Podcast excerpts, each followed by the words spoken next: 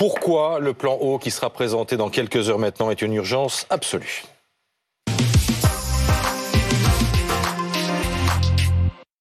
En parle avec Marie-Lise Massé. Bonjour. Vous êtes directrice générale du Centre d'information sur l'eau. René Revol est également euh, avec nous. Vous êtes président de Montpellier Méditerranée Métropole et maire de Grabels. Le maire de Cléra dans les Pyrénées-Orientales euh, va également répondre à nos questions. Bonjour Marc Petit. Emmanuel Macron est donc dans les Hautes-Alpes aujourd'hui au barrage de Serponçon pour détailler une cinquantaine de mesures, un plan de sobriété sur le modèle du plan mis en place pour l'énergie c'est l'état d'urgence. Voilà, et en voici une illustration. Nous allons euh, descendre en fait dans une nappe phréatique. Est-ce que vous avez déjà vu, madame, à quoi ressemble une nappe phréatique? Parce que nous, on n'avait jamais vu ça. Ah et vous allez le découvrir dans ce reportage exceptionnel de Clémence Dibou et David Bouteiller. Ils sont euh, descendus, accompagnés évidemment, dans une nappe phréatique de l'Hérault. Elle est euh, au plus bas et ça a des conséquences, évidemment, sur toute la région. Reportage. C'est une plongée dans les entrailles du Larzac menée par Sandro, spéléologue à la grotte de Clamouze. Je te laisse avancer un peu. S'il accepte que nous l'accompagnions, c'est pour nous montrer à quel point le niveau d'eau recule. Vous prenez votre temps et c'est vos jambes qui vont vous guider sur vos appuis. Se contorsionner dans la roche déchiquetée, traverser le lit d'une ancienne rivière et d'étroits couloirs calcaires où s'infiltrait l'eau il y a peu encore. Là, normalement, on voit l'eau ici, ouais. Là, on aurait déjà les jambes dans l'eau. Que c'est pas remonté jusqu'ici depuis euh, au moins 5 ans. Il faut désormais s'enfoncer à près de 120 mètres pour enfin apercevoir la nappe. De l'eau de source non filtrée, cristalline, et dont Sandro mesure scrupuleusement le niveau à chaque descente. On est à peu près, bon là elle n'est pas tendue, mais si elle était tendue, on serait environ à 5 cm. Si ça continue de descendre comme ça, de 5 cm, on va dire en moins de 3 semaines, euh, ouais, ouais, ça va être, ça va être catastrophique. Ouais. Eh ben, si c'est à sec, euh, quand je rentrerai chez moi, comme euh, l'ensemble des, gens qui habitent sur les communes avoisinantes, on ouvrira le robinet, il n'y aura plus d'eau. Et l'état de la nappe n'inquiète pas que notre spéléologue. Charline, tu as vu le niveau de la rivière souterraine? Le niveau des cours d'eau correspond à début mai. D'un point de vue géologique, oui, quand au niveau du sous-sol, on a une ressource en eau qui baisse, bah, ça peut modifier toute la structure géologique et du coup, bah oui, ça peut provoquer ce qu'on appelle des affaissements, etc. Les conséquences du manque de pluie tout l'hiver. Voilà, donc là, on est sur un pas japonais qui permet, quand le verdus est plus haut, de traverser sans se mouiller les pieds. Là, on n'en a pas besoin, hélas. À Saint-Guilhem-le-Désert, le maire s'impatiente. Chaque fois, on nous dit qu'il va y avoir de la pluie, puis il tombe, il tombe de, quoi mouiller le sol et ça, ça ruisselle même pas. Donc ça, c'est très inquiétant.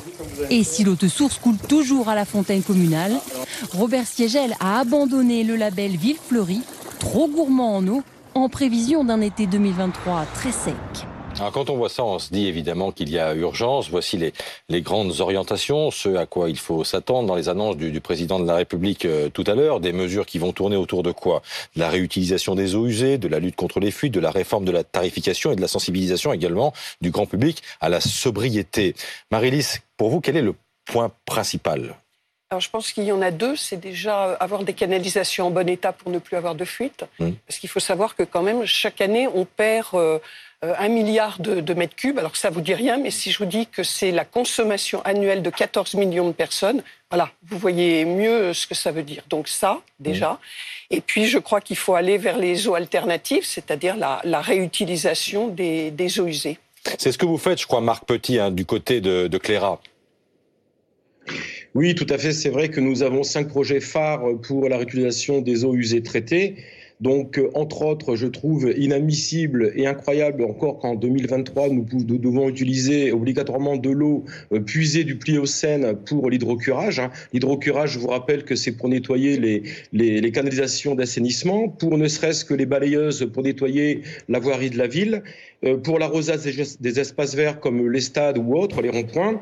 Euh, on souhaite aussi mettre en place une borne de distribution, de, distribution pour l'eau venant de la station d'épuration pour le SDIS, pour les services incendie, afin que les camions de pompiers puissent recharger leurs leur camion en, cas d'incendie. Et après, le dernier élément, euh, en fonction, bien sûr, nous sommes aujourd'hui actuellement dans, dans une phase de faisabilité, de, une étude de faisabilité pour la recharge des nappes quaternaires, hein, des nappes superficielles. Comment se fait-il, monsieur le maire, qu'il faille euh, attendre euh, bah, qu'il y ait crise, en fait, euh, qu'il y ait manque, pour que eh bien des projets comme le, comme le vôtre s'expriment? C'est l'évidence, en fait. C'est comme lorsqu'on se dit que dans les toilettes, on utilise de l'eau potable, quoi. Hein mais je suis bien d'accord avec vous. Mais écoutez, moi, je suis élu depuis juillet 2020. Je peux vous dire que nos premiers travaux ont été euh, de, de réhabiliter et de remettre aux normes notre station d'épuration. Et lorsque j'ai vu que nous avions un rejet à peu près entre 30 et 50 mètres cubes heure d'eau euh, qui était, entre guillemets, euh, claire, qui est dépolluée, et qu'on rejette comme ça dans la nature, alors qu'on pourrait très bien l'utiliser, pour éviter justement de puiser dans notre ressource pour nos, euh, nos générations futures, de puiser dans notre ressource du Pliocène.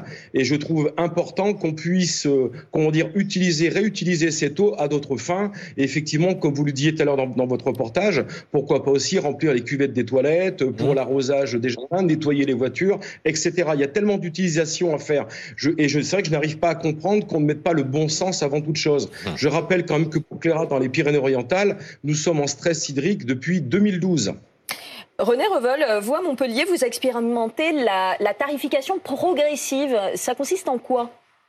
Eh bien d'abord, euh, oui, ça consiste en faire que les premiers mètres cubes, ceux qui sont indispensables à la survie humaine, eh bien soient gratuits et qu'ensuite il y ait une, une, tarification euh, progressive pour faire que les, les dépenses d'eau, de loisirs ou un peu la surconsommation d'eau soient particulièrement taxées. Vous Donc, pensez aux propriétaires de piscine Oui, pas seulement à ceux qui, qui, qui lavent leur, leur, voiture tous les jours, au fait aussi que vous avez un certain nombre d'acteurs qui, qui, utilisent l'eau parce qu'ils croient qu'elle n'est pas chère et à partir de là, ils ne font pas attention.